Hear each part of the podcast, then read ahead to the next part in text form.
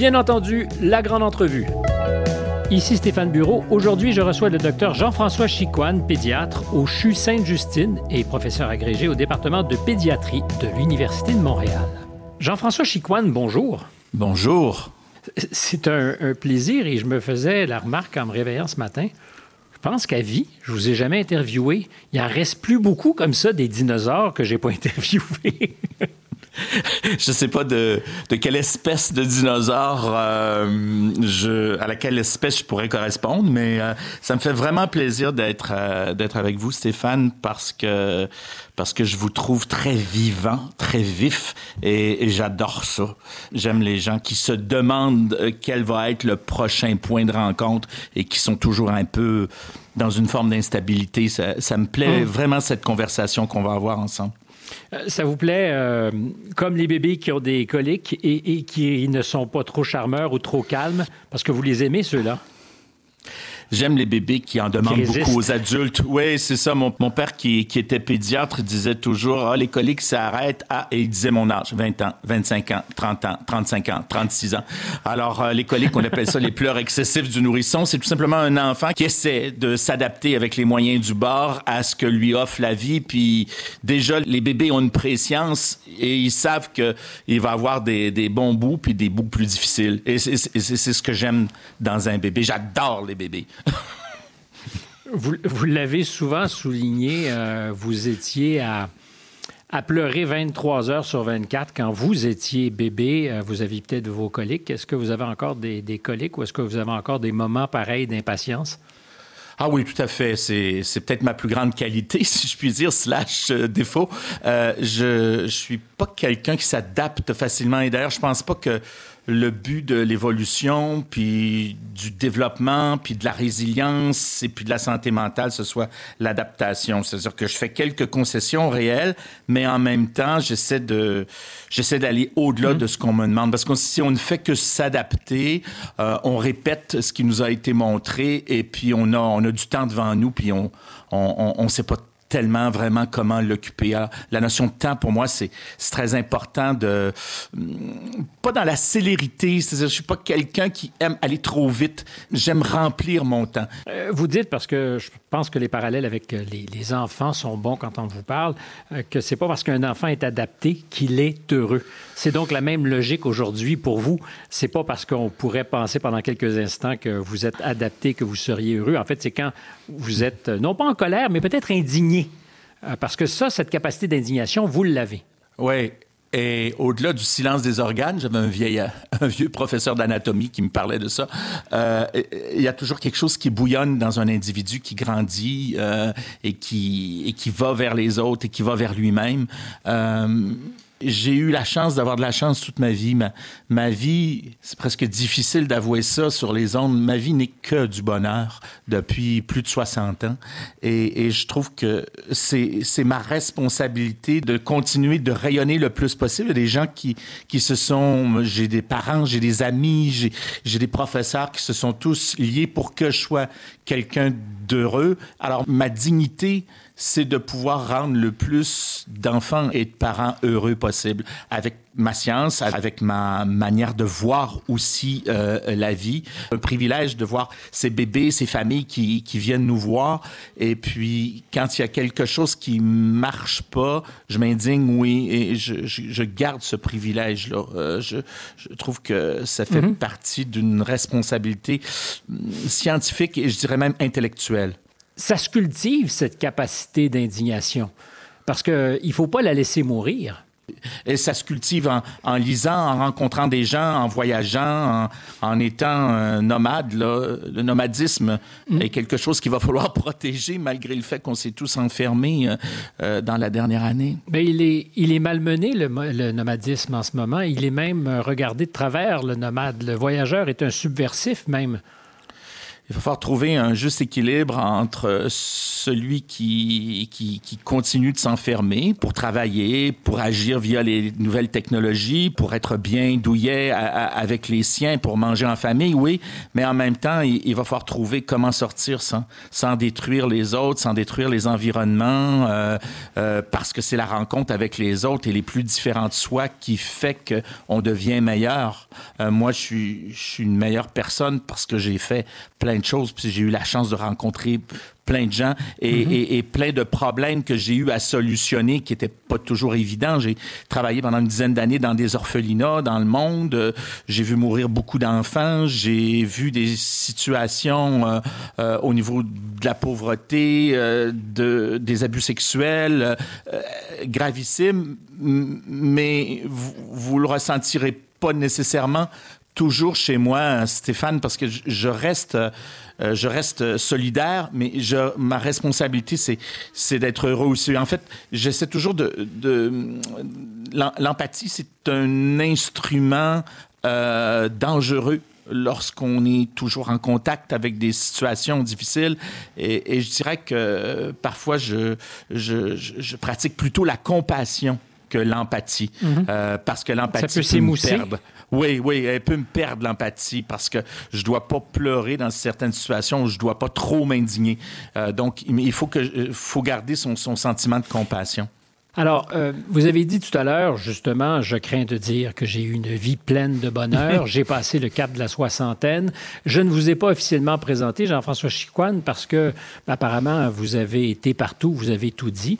Euh, J'aurais pu dire que vous êtes médecin, pédiatre, on l'a probablement déduit, professeur agrégé au département de pédiatrie de l'Université de Montréal, euh, né en 1957. Donc, effectivement, vous avez plus de 60 ballets. Si vous aviez à vous présenter aujourd'hui à la lumière de la vie que euh, vous avez euh, eue, que vous continuerez à avoir, mais celle que vous avez eue, qu'est-ce que ça serait comme présentation? Oh là là. Ben, tout d'abord, j'étais un enfant désiré. Euh, j'étais un fils unique. Euh, qui avait une maman travailleuse sociale et un père pédiatre. C'est très important pour moi, cette fusion entre les sciences humaines et puis les sciences plus dures, entre guillemets et qui, est, qui, est, qui, a grandi euh, dans une fenêtre dans l'humanité, euh, une fenêtre dans le temps et dans l'espace, les années 50, euh, où euh, on rêvait de faire des enfants, où il y avait une nouvelle façon de, de, voir la famille, de voir la maternité puis la paternité. J'ai été béni par le docteur Benjamin Spock qui travaillait avec mes parents à Cleveland en, en 1956. Mes parents étaient allés... le Benjamin allé, Spock? Le Benjamin Spock. Le Benjamin Spock qui travaillait avec papa à Cleveland en 56. Euh, j'ai donc ceux été qui, élevé... Qui pourraient penser qui, qui, pourrait penser qu'on est à bord du navire entreprise et euh, qu'on est à la télévision, le docteur Spock dont vous parlez est un pédiatre révolutionnaire. Peut-être nous le présenter pour qu'on comprenne la chance qu'a eu votre père.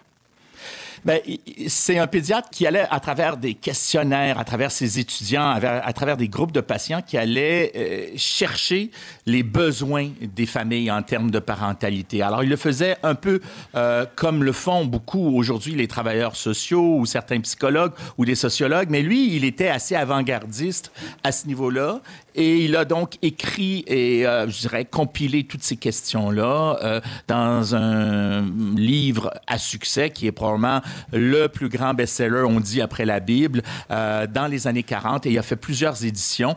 Et c'est un personnage public aux États-Unis pas facile non plus, souvent controversé pour des bonnes raisons ou des moins bonnes. Par exemple, euh, il s'est opposé à la guerre du Vietnam, ce qui était quelque chose euh, dans les années 60. Et ensuite, il a eu une sorte de fureur contre le lait qui a été moins bien comprise. Mais c'est quelqu'un qui a duré longtemps dans, dans le temps, qui est mort presque à 100 ans et, qui a eu une influence euh, marquante, je dirais, dans l'éducation aux familles. Au même titre qu'en France, on a mhm. Françoise Dolto qui se décrivait comme une éducatrice et, qui est contestée aussi dans les milieux de la psychologie ou de la psychanalyse, mais qui fait partie des meubles à travers, à cause de ses émissions de radio, ses livres et tout. Donc, je dirais que pour moi, euh, juste le fait d'avoir été bercé au départ, vous me demandiez de me présenter par cet environnement-là, c'est comme si j'avais suivi en fait euh, euh, pas la ligne un peu qui était tracée, c'est-à-dire de pouvoir faire mhm. un métier de scientifique, mais aussi pour moi, ce qui est très important, c'est de pouvoir le partager avec les gens. Et, je suis arrivé à une époque où il y avait de la radio, où il y avait de la télévision, où il y avait des livres, euh, maintenant l'Internet. Et tous ces moyens-là m'ont toujours fasciné, moi, pour diffuser, en fait, ce qui était connu. Alors, est-ce qu'on peut euh, supposer peut-être que l'amour de vos parents, parce que c'était un amour vraiment inconditionnel, que vous avez souvent souligné, vous l'avez beaucoup dit, vous avez été aimé, bien aimé, beaucoup aimé, est-ce que vous étiez destiné à être pédiatre? Euh, j'ai compris seulement dans les années 90-95 à quel point l'attachement euh, d'un enfant pour ses parents et le lien des parents vers l'enfant était quelque chose de fondamental qui partait bien dans la vie, qui faisait que, euh, bon, avec les sentiments s'installent ensuite les émotions, puis ensuite les cognitions. Et vers l'âge, on sait maintenant que vers l'âge de 18-24 mois, il y a comme une conception du monde euh, qui est positive ou négative en fonction des, premières années de la vie. On peut changer si on rencontre les bonnes personnes. On peut aussi malheureusement changer à l'inverse s'il se passe quelque chose de difficile dans notre trajectoire. Mais euh, quand on est bien parti comme ça, c'est sûr qu'on est, on est destiné vers le, je vais le dire en anglais, vers le Yellow Brick Road. Et je dirais que j'ai, j'ai jamais, euh, contrairement à certains de mes collègues, voulu devenir médecin ou pédiatre. Ça faisait partie de moi ou, ou de la famille. J'ai choisi, moi, de devenir médecin quand j'ai en quatrième année de médecine quand j'ai vu les premiers patients, euh, quand j'ai vu que c'était pragmatique. Ici Stéphane Bureau, vous écoutez bien entendu la grande entrevue avec mon invité, le docteur Jean-François Chicoine, qui ne demande aucune présentation sur ici Radio-Canada Première. Vous êtes à peaufiner, je pense que vous êtes en en post-production, pardon, euh, un film, un court-métrage, Mourir en vie, euh, qui va raconter euh, votre père, qui est aujourd'hui décédé. Et c'est Benoît Brière qui va vous interpréter. Pouvez-vous m'aider à, ben, comprendre, ce que ça signifie? non, non, pas, pas, Brière. Surtout pas Brière, parce que ça, ça serait une autre émission. Mais comprendre ce que ça signifie pour vous, d'abord, d'accoucher de votre petit film, mais surtout euh, de faire parler votre père. Euh, dans ce cas-ci, Marcel Sabourin. Mon père est mort en 2015. Je suis occupé de mes parents à la maison, moi. Euh, maman est morte ici. Papa est mort en 2015 dans la suite. Et puis, j'ai raconté une histoire de réveillon de Noël à Benoît Brière. Et là, il m'a challengé. Tu écris des essais, tu écris, as déjà écrit pour la télévision, tu es toujours en train d'écrire, tu aimes le cinéma. Écris donc quelque chose. Pour moi, j'ai envie de faire un premier film. Benoît avait, avait vraiment envie de faire un film. Alors, je l'ai écrit.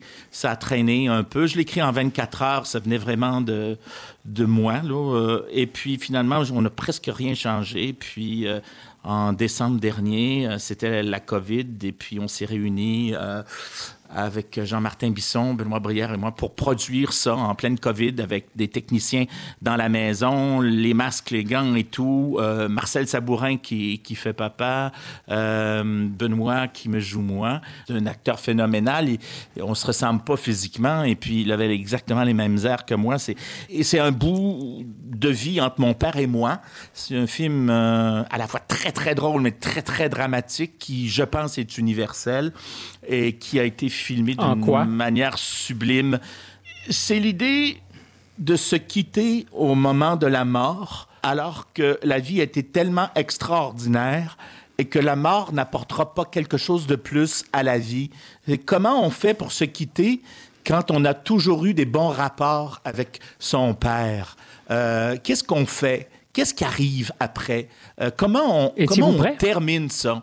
Moi, j'étais absolument pas prêt à la mort de mes parents. J'étais même surpris que mes parents meurent. Euh, j'admets parfaitement qu'on puisse être un esprit rationnel, euh, logique, et d'être dépassés par certaines choses qui relèvent de l'irrationnel. Par exemple, nos parents euh, sont immortels. Mais vous étiez convaincu de ça, Jean-François? J'étais parfaitement convaincu de ça, même si dans la vie tous les jours, j'accompagnais papa euh, et maman aussi. J'ai eu euh, un lit d'hôpital, des solutés euh, et tout ça à la maison. Là. On a fait un trou dans un mur pour pouvoir faire communiquer nos deux maisons parce que je voulais pas que maman aille à l'hôpital parce que j'allais là toute la journée. Quand j'arrivais à la maison, je, je voulais pas retourner à l'hôpital. J'avais la chance de pouvoir le faire. Il y a 5-10% des familles qui sont capables d'avoir leurs vieux parents à la maison pour les, les derniers jours. Là. Tu sais, ça prend... Devrait-on davantage?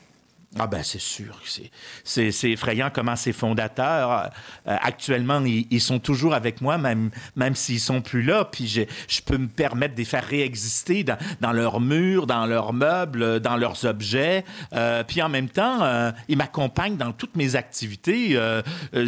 papa va voir le film, même s'il est mort depuis cinq ans, c'est clair, mais le fait de pouvoir le faire exister dans, on parlait de nomadisme tout à l'heure, dans des objets nomades, le fait que ça existe, que les gens puissent le voir, puissent voir que euh, c'était important pour moi. Puis, puis grâce à Benoît, ben, on a pu l'incarner parce que je pense que ce qui s'en vient est splendide et, et, je j'arrive pas à trouver l'épithète exacte pour dire les, les premiers hmm. éléments que j'ai vus de ça, tellement ça ressemble à ce qui était dans ma tête.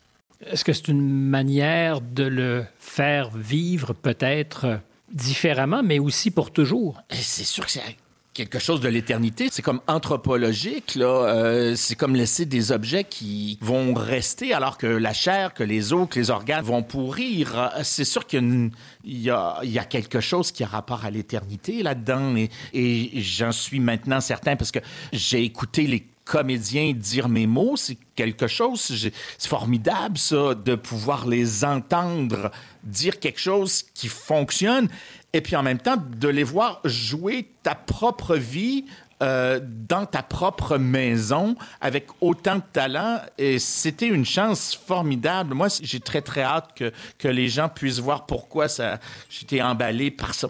Jean-François Chicoine, vous avez souvent dit, je crois, que vous étiez athée.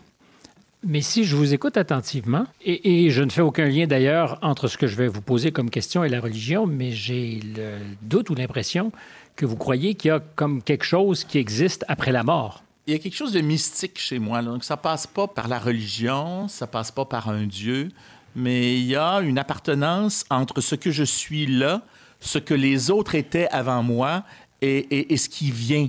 Euh, pour moi, il y a cette évolution de la matière qui nous précipite, euh, je dirais, dans l'environnement. Il y a ce lien entre les deux. J'ai beaucoup lu, euh, Stéphane, sur la physique quantique pour avoir mhm. une réponse à la vie et à la mort, pour m'apercevoir qu'il y avait ultimement si peu de différence entre un mort et un vivant, ça m'a beaucoup soulagé, ça. Euh, du point de vue des quarks, des atomes, la matière physique reste la même, même si la vie n'est pas possible entre les deux. D'ailleurs, je euh, n'ai même pas fait embaumer mes parents. Euh, je ne oui, j'ai entendu ça. Et, et, pour moi, c'était extrêmement important de pouvoir les garder entiers. Euh, et, hmm. si je vais au cimetière, c'est comme si je faisais un surlignage de, de mon contact. mais il faut bien comprendre que pour moi, ils m'accompagnent et ils me permettent de faire des actions plus audacieuses. Ils ne me ramènent pas en arrière. J'ai un rapport très, très précieux avec la nostalgie. J'arrive pas chaque matin à me dire si être nostalgique est une qualité ou un défaut. Mais pour moi, c'est super important. C'est mon petit côté Tchekhov. ça peut devenir un fardeau, mais quand on a l'amour, c'est 35 ans que je suis avec Esther, quand on a des amis comme j'en ai, la chance de pouvoir être en action tout le temps, de pouvoir mm. voir plein de gens intéressants, de, de et d'aider les autres. Quand on a cette chance-là, ça peut pas devenir un fardeau. Mais c'est sûr que pour certaines personnes, ça pourrait devenir un fardeau. Je suis entouré d'objets. Je déteste tout ce qui est zen, épuré et tout. Je me méfie de la liquéfaction du réel par certains architectes ou par certains esthètes. J'adore les univers chargés intenses comme moi. Et vous allez vous euh, accrocher, Jean-François, au jour de votre mort. Vous voudrez pas partir. Vous allez vous arracher ben, si je réussis à le faire, ben, tant mieux. Puis je vous souhaite euh, une autre entrevue avec moi quand on aura 120 ans, non? J'aimerais bien ça, j'aimerais bien ça qu'on puisse continuer à le faire. Non, mais euh, cette idée justement euh, de, refuser cette liquéfaction, c'est votre expression, euh, de, la vie, mhm. d'être entouré d'objets, c'est une volonté aussi, une forme de résistance. vous voulez vous accrocher. Je m'accroche moi et j'aime que les familles s'accrochent à leurs enfants. J'aime que les enfants s'accrochent à la vie, à la petite école, à l'adolescence, à leur sport. c'est très important pour moi quand je les rencontre de, de parler de valeurs de parler de musique, de hmm. parler de lecture. Euh, l'éducation aux valeurs, c'est quelque chose qui actuellement passe sous le tapis à travers plein d'autres éléments, dont les nouvelles technologies et tout. Donc, et je pense qu'à travers les choses, les objets, les livres et tout, on est capable, de, je dirais, de développer une culture. Pour moi, la, culture est, est, super importante. Ce qui n'est pas important ou jugé pas important comme la culture est aussi important pour moi que l'éducation, la santé ou l'environnement. Mais Jean-François, je vous écoute, puis on reviendra à la mort, mais quand euh, vous parlez du Yellow Brick Road, euh, mhm. je peux comprendre le magicien d'Oz en vous. Oui. Mais les rapports normaux qu'on a avec nos médecins, peut-être qu'avec le pédiatre, c'est différent, c'est des rapports qui sont de plus en plus courts, euh, où on vise l'efficacité, où la conversation comme manière d'établir un diagnostic est écourtée au maximum euh, et où tous ces éléments périphériques que vous nommiez, la, culture, toutes sortes d'autres choses qui nous permettent de, comprendre à qui on a affaire, ont été évacués. Je suis un C'est très froid, la, la médecine d'aujourd'hui. Et surtout la médecine universitaire, qui, euh, qui est très séquentielle, qui, euh, qui est très précise. Euh, le rapport avec l'innovation et l'excellence, il se fait parfois en occultant plein de choses. Et j'ai des collègues qui sont formidables et qui cherchent quelque chose, une seule chose, qui innove pour un certain nombre de patients. Mais j'aime bien mettre en porte-à-faux à la notion d'innovation, la notion de progrès, qui, elle, ne transporte pas juste quelque chose d'intelligent au niveau scientifique ou technologique, mais, mais qui amène avec elle les sciences humaines, qui amène les gens, qui amène la chaleur, qui amène la mhm. proximité, qui amène l'humanisme. Et ça, j'essaie de le faire en rencontre avec mes patients ou avec mes étudiants ou dans ce que j'écris ou ce que je fais. Euh, j'aimerais beaucoup qu'il y ait de plus en plus de sciences humaines dans les curriculums des mhm. pédiatres, par exemple, euh, parce que pour comprendre la de tous les médecins. Euh, oui, mais, mais euh, déjà, si je réussissais avec les pédiatres, on s'entend, ce serait pas mal. Hein? mais avez-vous le droit de, de, ralentir le pas, de prendre le temps, de dire, ben non, ce qui était prévu 15 minutes ou 20 minutes, ça va être 40 minutes parce que c'est le temps que je dois donner à cet enfant, ce poupon, mais aussi aux parents qui sont là? Ah oui, je vois, je vois pas de patient en 15 minutes. Je l'ai fait jeune quand j'étais à l'urgence. C'est une autre réalité. On est dans, on est dans l'urgence, on est dans la survie et tout. Et je voyais 20, 30, 40 patients dans une soirée. Mais là, dans une clinique, euh, quand j'en ai vu 4, 5, euh, euh, moi, je prends des heures parfois quand il le faut. Les, les parents, les enfants ont tout leur temps avec moi. Parce que c'est hyper important que je passe une bonne journée aussi. C'est parce que cette espèce de conversation qui s'installe, c'est dans les moments mous les questions apparemment pas essentielles, qu'on comprend ce qui se passe dans une famille et qu'on comprend pourquoi l'enfant est anxieux, est en colère. Je suis très sensible à ça. Je suis sensible aux, familles qui se séparent, aux enfants qui s'ennuient. L'ennui chez, chez des patients c'est pour moi très difficile. Euh, que vous avez vu en Roumanie. Oui. Ah, vous faites le lien avec la Roumanie. C'est l'endroit dans le monde où j'ai le plus craqué parce que la Roumanie m'a beaucoup dérangé, moi. Euh, j'ai fait des enfants dans plein de pays du monde. Euh, j'ai fait des enfants? C'est un lapsus intéressant, Jean-François. Oui, c'est les miens, en quelque part. C'est un beau lapsus. Alors, bon, vous allez me psychanalyser, là, mais c'est correct. J'aime assez les Français pour vous laisser faire. J'ai envie d'arrêter là-dessus. J'ai envie d'arrêter là-dessus, Jean-François, puis on revient à la Roumanie, c'est promis, parce que c'est une question qui me tarabusse. J'ai passé beaucoup de mhm. temps à parcourir votre vie. En 94, euh, dans un portrait qui est fait de vous, vous êtes déjà une vedette, vous êtes tout jeune, mais déjà vedette, euh, vous dites J'agis toujours comme si c'était mon bébé. Ça ne trompe pas quand vous prenez un enfant en pédiatrie. En avez-vous eu des bébés à vous? Non, on n'a pas eu d'enfants, Esther et moi, et on est ensemble depuis longtemps.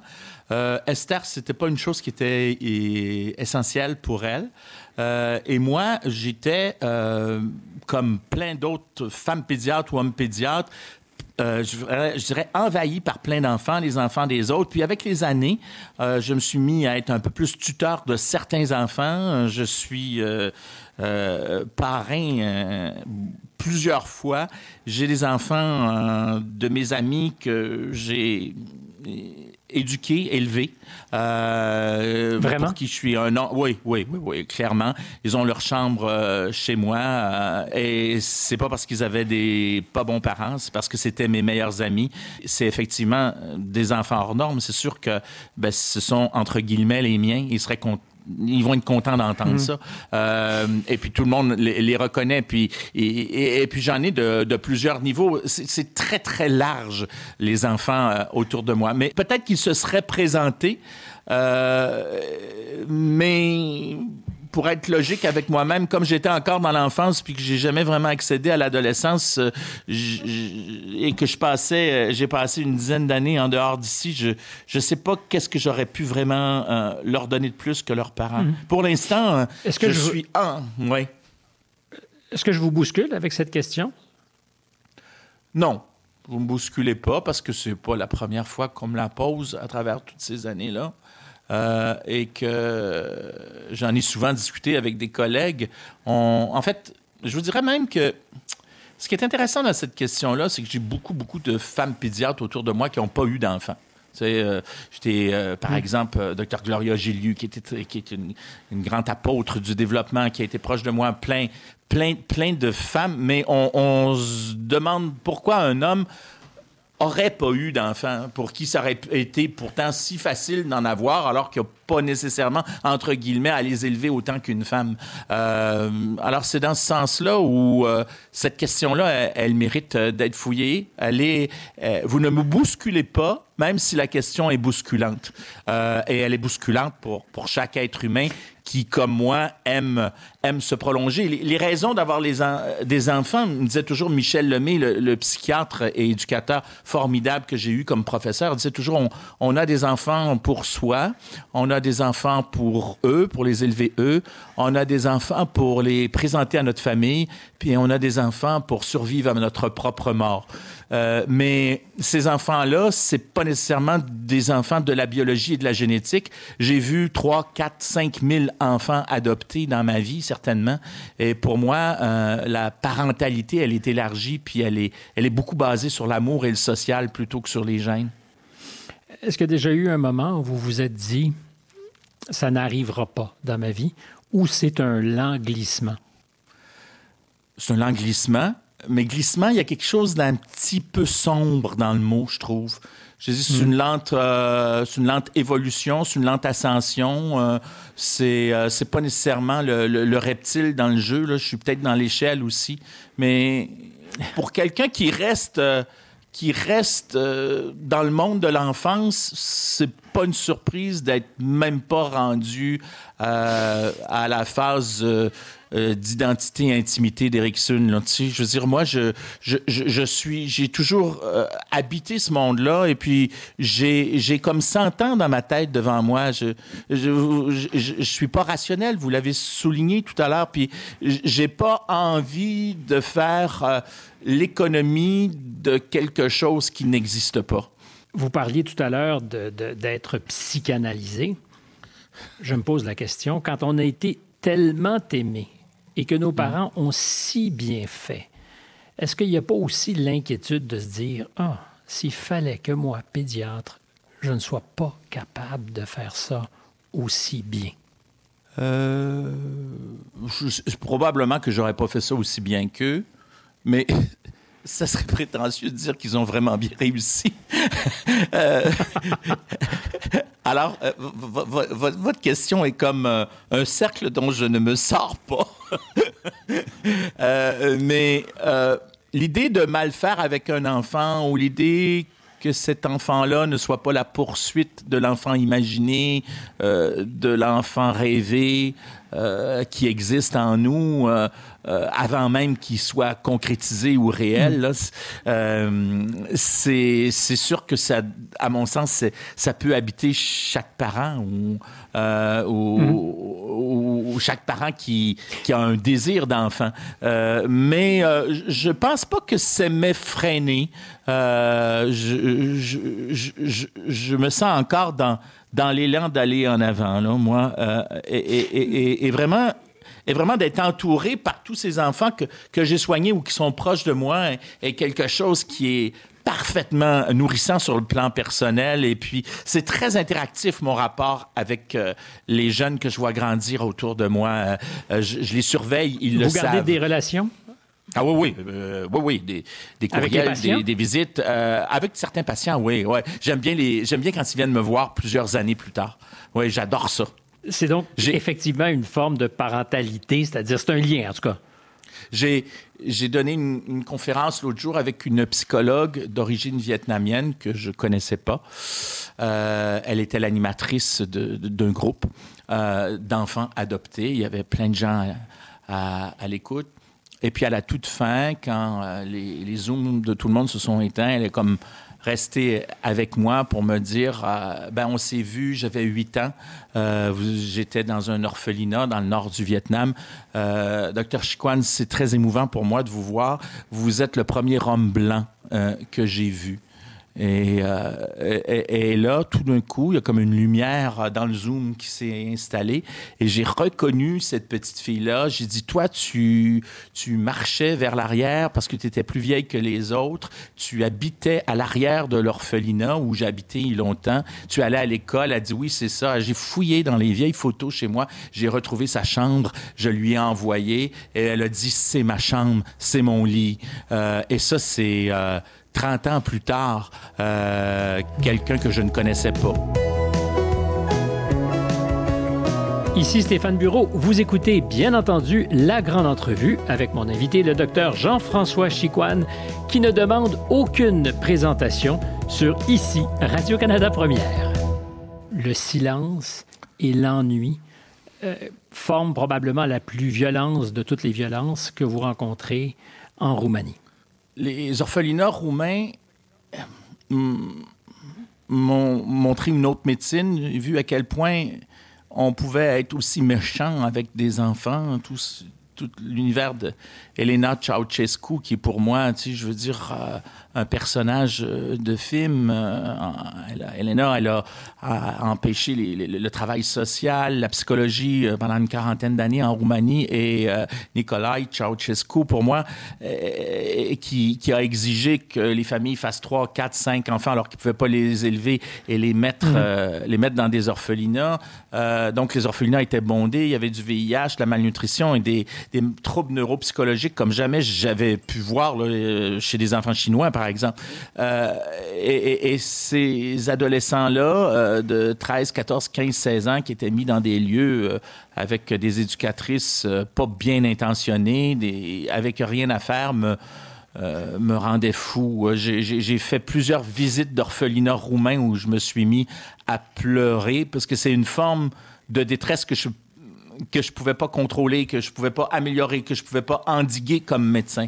C'était, c'était la platitude. L'impuissance. Euh, la, puissance devant la platitude des vies, voir à quel point on pouvait être vivant sans rien faire de notre vie. Euh, je vous rappelle que le, fait que la vie soit courte, que le temps passe, pour moi, c'est quelque chose qui est hyper important depuis toujours. Donc, de voir qu'on est sur Terre, puis qu'on n'a pas euh, mordu à belles dents, qu'on n'a pas eu la chance de le faire dans la vie, pour moi, c'est très angoissant. Je me suis senti très impuissant comme médecin, là, comme quand on perd un patient. Il y a des patients que j'ai perdus dans ma vie à l'urgence beaucoup, et ça, je, il y a des patients que je, que je, voyais souffrir. Hum. Les brûlés, par exemple, les brûlés électriques, c'est quelque chose que, que j'ai toujours trouvé plus difficile comme maladie euh, par rapport à une méningite où là, je peux donner des antibiotiques et tout.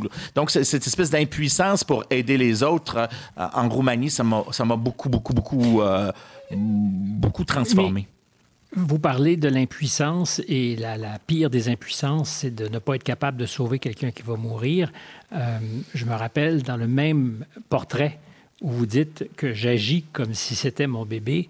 Je pense, la même nuit où vous faites cette déclaration, vous avez perdu un enfant pour un raisin vert qui l'a probablement étouffé. Euh, je veux pas revenir sur l'anecdote. C'est sur la fréquentation de la mort, euh, y compris dans les circonstances les plus, euh, les plus banales. Est-ce qu'on se fait à l'idée de la mort? Et je reviens à votre père, à votre projet de film. Est-ce qu'on a les moyens et une meilleure capacité à encaisser la mort de ceux qu'on aime quand on l'a un peu apprivoisé ailleurs? On fait avec, oui.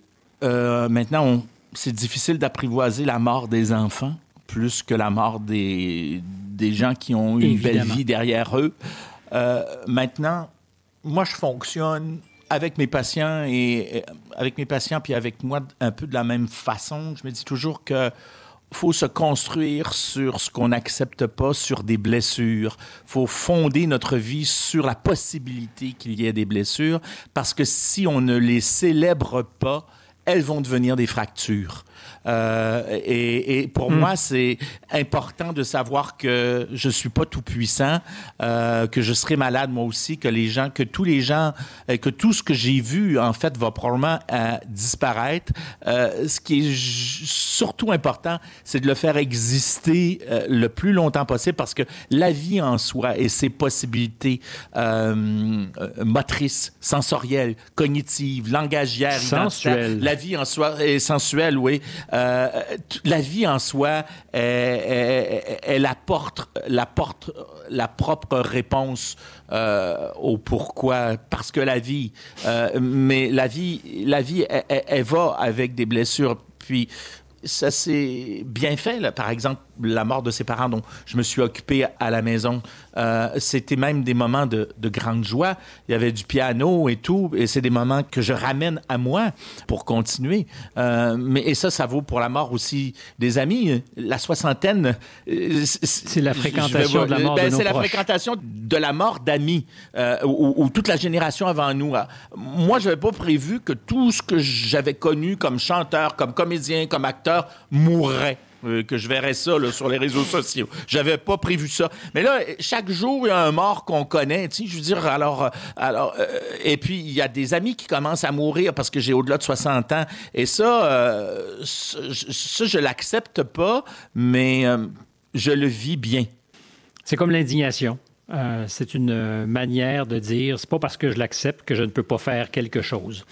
Euh, ou que je n'accepte pas quelque chose que je ne peux pas, moi, m'indigner et dénoncer. Euh, j'ai envie de, revenir à, votre père, Luc, euh, influence importante dans votre vie. Vous avez déjà raconté une fois une anecdote où vous le trouvez à l'hôpital. Il est probablement dans les derniers moments de sa vie. Il a été expulsé temporairement de sa chambre. Et c'est un choc parce que vous le voyez démuni, euh, vulnérable. C'est votre système de santé, c'est le sien. Vous l'avez, ce système, fréquenté tous les deux. Et pourtant, il peut donner des petits, euh, des petits vertiges, euh, donner mal au cœur. Est-ce que ça a changé votre perception des choses que d'être interpellé à la première personne? Mon pouce accélère quand vous racontez cette histoire-là mon père qui, pendant 40 ans, a aidé des enfants, qui était un homme euh, audacieusement bon et juste, pour qui la justice était importante, se retrouve euh, à moitié déshabillé, mais vraiment au poste des infirmières parce qu'on l'avait évacué parce qu'il manquait une chambre, avec tous ces trucs. Et je le trouve en larmes en arrivant parce que j'allais, j'allais le voir souvent quand il avait été hospitalisé. Euh, c'était pour moi, euh, je dirais, la confirmation de ce que je savais euh, que vivaient certaines familles ou certaines personnes, populations vulnérables. je n'ai rien appris ce jour-là. J'ai juste compris que c'était notre tour de subir la vulgarité d'un système, je dirais, l'ordinaire, l'incapacité qu'on a, malgré toute la chance qu'on a, de faire mieux, de, s'occuper de petites choses. Pour moi, c'était c'était assez révélateur. je me suis demandé à ce moment-là, est-ce que c'est aussi pire dans les milieux pédiatriques que dans les milieux adultes? Question à laquelle je ne peux pas répondre. Mais euh, ça m'a beaucoup... Euh, ça m'a beaucoup dérangé de voir qu'on avait maltraité mon père là. J'ai pu réagir, on s'est tout occupé de moi parce qu'il savait que j'avais une grande gueule, mais en même temps, il n'y avait rien pour mais c'est pas juste, ce que j'avais vu. Jean-François. C'est pas juste parce que si le traitement est différent, donc à géométrie variable, parce que vous avez une grande gueule, que vous êtes Jean-François Chicoine et que vous accédez aux médias comme d'autres pas, c'est pas juste. C'est la preuve qu'on n'a pas un système qui est équitable. Non. Et que ceux qui ne sont pas capables de rouspéter, euh, ben, seront peut-être euh, maltraités. On peut le faire au nom des autres, par contre. Quand la pandémie, mhm. euh, par exemple, Stéphane est arrivé et vous pourrez vérifier autour de moi, et que j'ai appris qu'on empêcherait les aidants naturels d'aller voir leurs vieux euh, vieillissants ou mourants ou dans leur CHSLD, j'ai tout de suite dit, mais je dis, il n'y a pas un pédiatre qui penserait faire ça. Où sont les gérontologues? Où sont mes collègues? Ils vont mourir de manque d'affection. Euh, quand j'entends maintenant des gens dire on a appris de la première pandémie, mais on sait ça, on sait que l'être humain se développe par l'autre, par le social. Est-ce qu'on a appris vraiment de la première pandémie ou première vague? Je ne sais plus ce qu'on doit employer comme expression. Parce que ça ne me donne pas l'impression qu'on a beaucoup appris. Je suis pas mal d'accord avec vous. Je ne sais pas ce qu'on va apprendre de tout ça. Des petites choses, euh, les philosophes sont intéressants en ce moment, les sociologues, les gens qui parlent de l'après, mais en même temps, euh, hmm, la menterie, les iniquités, euh, beaucoup de choses vont s'installer comme avant. la forme va être différente.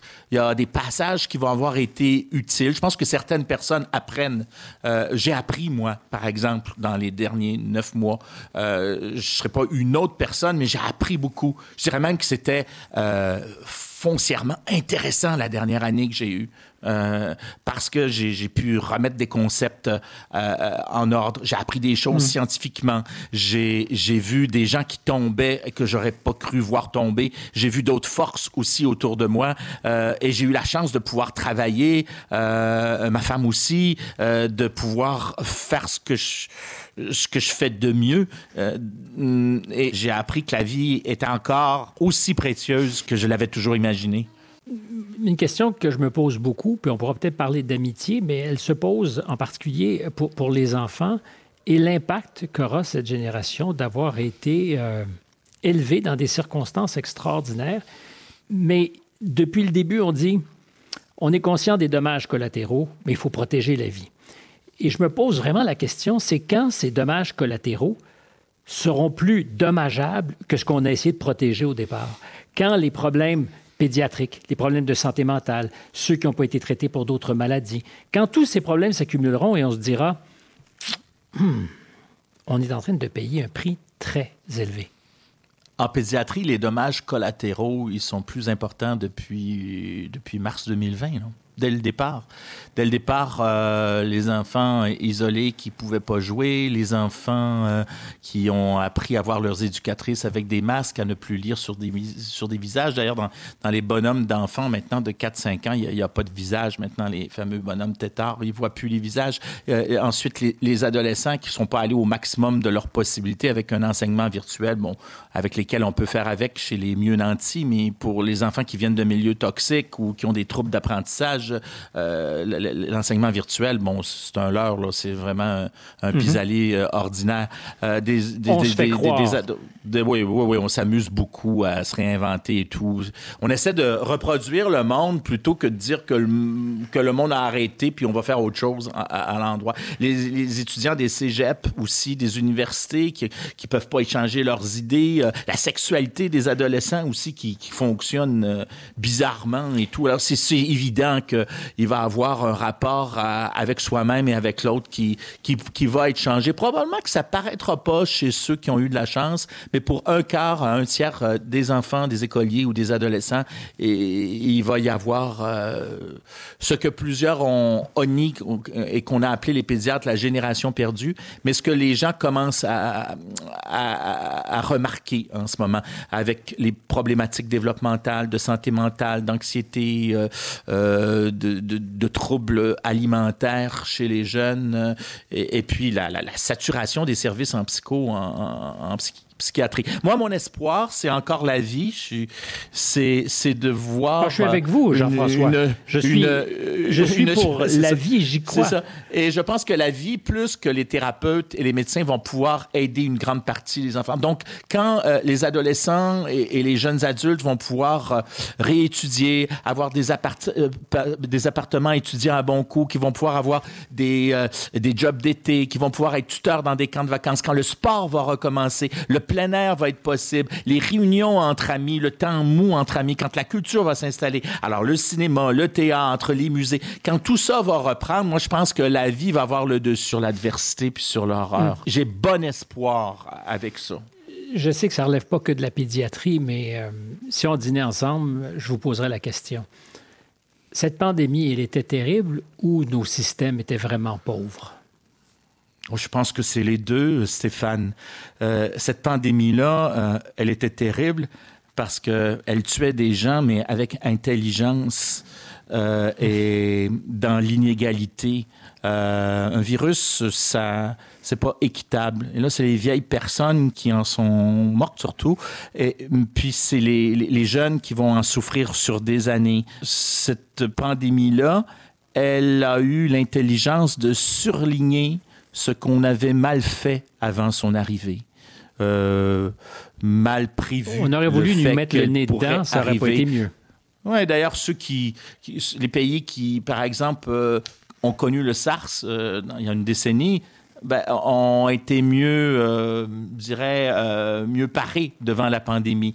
Euh, les écoles qui étaient mieux installées, les systèmes scolaires qui étaient mieux installés ont, mieux traversé la pandémie. Les personnes âgées qui avaient des meilleures conditions, qui n'étaient pas nécessairement les uns sur les autres, comme on a pu trouver en Italie, en France, ailleurs, ont mieux traversé la pandémie. Tous ceux qui ont pu avoir une vie, je pas, intellectuelles, imaginatives et tout, qui ont pu continuer de, de bouger et d'avoir un métier utile, pragmatique, ont pu mieux traverser la pandémie. Mm. Les artistes ont beaucoup souffert, je trouve, pendant la pandémie parce qu'on leur a dit que ce qu'ils faisaient était inutile, alors que c'est pas parce que c'est inutile que c'est pas aussi utile que l'utile. Ah, je suis entièrement d'accord. Et au contraire, c'est probablement ce qu'ils ont fait euh, avant ou pendant les artistes qui nous a aidés à passer à travers, que ce soit la musique, les romans. Euh, je vous parlais tout à l'heure d'amitié. Euh, on apprend organiquement l'amitié quand on est enfant. je préparais pour moi une petite émission qui porte sur l'amitié. Je me posais cette question. Quel sera l'impact sur nos amitiés même et sur notre manière de faire l'amitié que d'avoir été privé de nos amis longtemps, durablement, et non pas de s'être fait l'idée, mais euh, d'avoir vécu ça sur un autre mode. Et je pense particulièrement aux enfants qui n'auront pas appris pendant un an à avoir des rapports naturels d'amitié. Euh, je ne sais pas ce que ça va faire à moyen ou long terme, mais j'ai l'intuition que ça va donner comme une courbe à nos destins collectifs. C'est possible parce que l'amitié, c'est un fils unique qui, qui, vous parle, Stéphane qui a, je pense, un don pour l'amitié. Puis j'ai des amis, j'ai, contrairement à l'adage, j'ai beaucoup d'excellents, de bons amis. Et je pense qu'on peut se faire des amis euh, à, tous les âges euh, et que la génération euh, actuelle va devoir comprendre autrement. et c'est toujours possible d'inventer quelque chose pour eux que les autres euh, peuvent les aider à, se définir, que euh, qu'on peut attendre quelque chose des autres et qu'on peut aller mm. avec les autres pour faire un projet euh, collégial, pour coopérer, pour aller au-delà de, de, son réseau familial. Et là, on, on revient au nomadisme. C'est à travers les autres qu'on est capable de de regarder en quoi on a des traits communs, mais aussi de s'apercevoir en quoi des différences peuvent nous rendre des, des personnes meilleures. Euh, l'amitié, euh, je pense qu'elle définit euh, organiquement la, la, nature humaine et que nombre d'enfants et d'adolescents vont pouvoir la, la, retrouver. Je vous ai demandé il y a quelques minutes, est-ce que c'est le virus qui était terrible ou nos systèmes qui étaient carencés? Parce que je ne veux pas singulariser le Québec. Euh, on a bien souffert au Québec et on a senti qu'on n'avait pas beaucoup de marge, hein, que, vite on était débordé, mais c'était vrai ou ça a été vrai ailleurs. Euh, à cette portion de la question, vous n'avez pas répondu. Euh, est-ce qu'on a des systèmes plus que fragiles, trop fragiles, carencés? On a des systèmes qui sont pas suffisamment organiques, qui sont, à mon sens, suradministrés, qui sont pas suffisamment intermédiaires et communautaires euh, et, des systèmes qui qui reposent pas sur euh, sur la joie d'un village. Et, et, et, là on voit très bien que on est loin. on voit très bien que avec un virus euh, qui avait ses forces mais aussi ses faiblesses par exemple il n'atteignait pas toutes les populations on a réussi à être pris de court alors qu'on se pensait bien bien fin alors, je pense que c'est, la coexistence des deux qui fait que on, s'est retrouvé les culottes baissées, et puis euh, on est en train d'essayer de remonter, mais je ne sais pas jusqu'à quel point on, va réussir à bien attacher notre ceinture parce que euh, le, monde est complexe. Et quand je dis le monde est complexe, c'est le monde biologique aussi. Tiens, un virus. Euh, ça n'a pas de cerveau, mais c'est très fringant. Et puis, on ne sait pas, on sait pas pour l'avenir euh, quelles vont être les autres formes de virus à partager avec ce monde qu'on voudrait partager juste pour ses beaux côtés, mais qu'on a peut-être oublié de partager pour euh, hmm. ses points sombres, qu'on a oublié d'aider en tout cas. Si vous aviez, après euh, cinquantaine de minutes de conversation, si vous aviez à dire aujourd'hui ce que ça a été pour vous, la vie, l'aventure de la vie? Une suite de petites choses qui, les unes après les autres, euh, donnent un signifiant absolument merveilleux. Une suite d'aide aux autres et de capacité de pouvoir m'investir, euh, m'éblouir, découvrir. Ma vie, c'est le fait de peut-être avoir surligné et peut-être parfois à trop gros traits euh, euh, euh, tout ce qui passait devant moi. Je suis content de tout ce que j'ai fait et puis j'espère bien pouvoir faire des choses euh, plus excitantes pour moi, puis plus utiles pour les autres encore dans les années qui me restent. Mais quel, euh, oh là là, quel coup de tonnerre être vivant, C'est tellement incroyable. Il faut pas que les gens l'oublient. Si, si la pandémie peut expliquer à des gens qui vivaient des ordinaires à quel point l'extraordinaire était possible, puis que l'extraordinaire, il, est peut-être proche d'eux, là, c'est rencontrer des amis, c'est aller faire du sport et tout. Si la pandémie a pu servir à ça, ben, au moins euh, le virus aura pu être signifiant. Merci Jean-François, ça a été un bonheur. Ben, merci Stéphane, c'était un bonheur. Il était temps, après des décennies, hein, Il était temps. qu'on se rencontre. Il était temps. Jean-François Chicoine, à très bientôt. Merci. Vous pouvez en tout temps réécouter ma rencontre avec le docteur Jean-François Chicoine, pédiatre au CHU Sainte-Justine et professeur agrégé au département de pédiatrie de l'Université de Montréal, en balado sur l'application audio de Ici Première et sur notre page web. Cette semaine à la recherche, André Royer, notre technicienne en studio était Célia Pilon, notre adjointe à la réalisation, Églantine Pandelé, c'est une réalisation de Louis-Yves Dubois au microphone, Stéphane Bureau. À très bientôt.